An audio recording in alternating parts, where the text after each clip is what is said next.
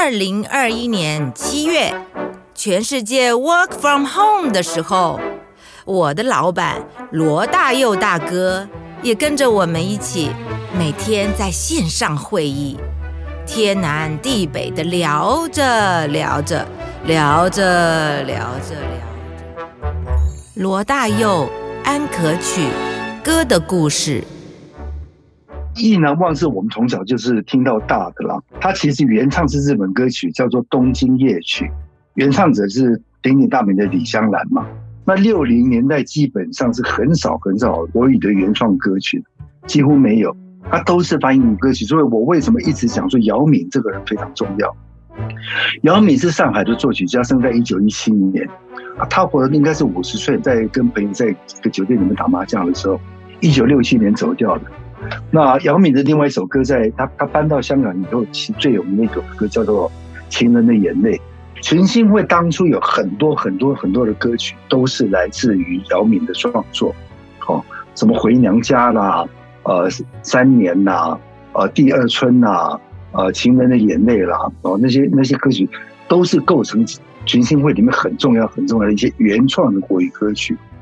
因为《意难忘》这首歌，其实是我觉得甚至哈。他是甚至是啊群星会的制作人，甚至他写的，他们他他先生写的歌曲，或是他翻译的歌曲，或甚至改的歌曲，都是他自己写的歌词。这一首歌是甚至写的非常非常好的一个歌词，应该是他写的前三名最好的歌词之一。因为他写了这样的歌词，所以我们会忘记这首歌本质，原来它是一首日本歌曲，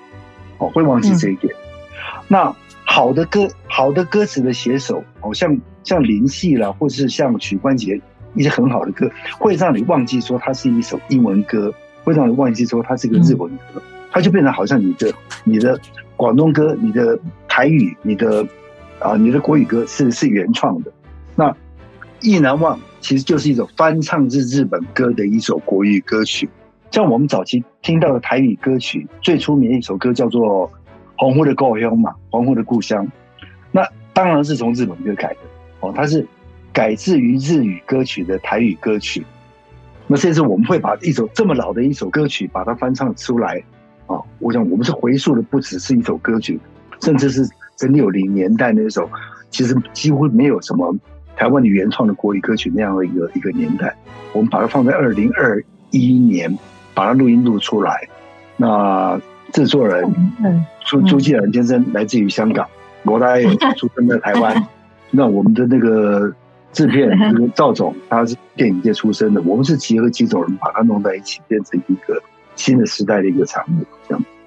哦耶！谢谢，报告到结束。那大哥，你刚刚有回答为什么选意难忘吗？因为它的旋律很好听。哦，我我我想也比较音乐性的东西，因为它的旋律很好听。然后它比较特殊的一点。是我在流泪，我在流泪，没人知道我。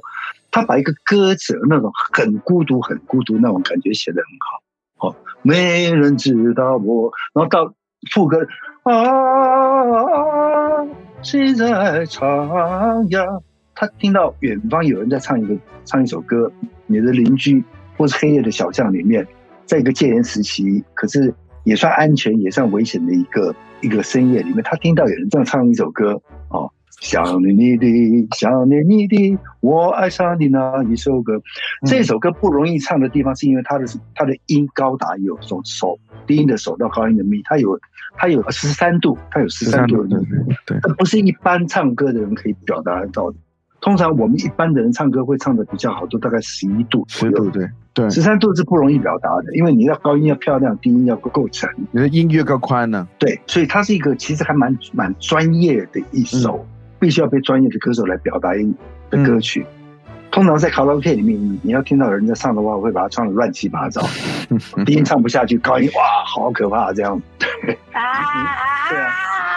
对哦，那个那很可怕。我们所谓的杀鸡，大概就是从那首歌出来。这次到编曲那个道哥唱的那个那个很有很有生命感，真的是啊，被被安哥逼出来的啊。这 那那个编曲真的真的那个鸡终于杀好了。对对对对对，编曲讲的新加坡，我们有新加坡的朋友来。对对对对，公公鸡有时候要做这手术呢，嗓子才会好。哎，所以大哥，你听你印象中第一次听到这首歌是什么时候啊？几几岁哦，那就是群星会，我觉得应该是小哦，学就是因为小学的时候小，学应该这个三年级、四年级左右。嗯，但是因为记录上面哦讲李香兰是一九六三年发行对，六三发年表这首歌，但是他讲美代是五十二年出的唱片，我有点不太相信，因为他好像不会那么快。就是同一年你就发行这首歌的国语歌曲，因为在你歌变得流行，或是你歌被听到，然后你要经过写歌词，然后要把它变成唱片，好像在那个时代不太可能那么快。我这个记录可能还要再再查一下，因为他是讲说李香兰是发表这首歌《东京夜曲》，一九六三年发表的时候，六三年，啊对就是美代就是民国五十二年，也是一九六三年就发表了这个唱片，好像不太可能。技术上面来讲，不太可能就那么快。但确定是我小学大概三年级、四年级在曾经会听到的，而且听到了蛮多次。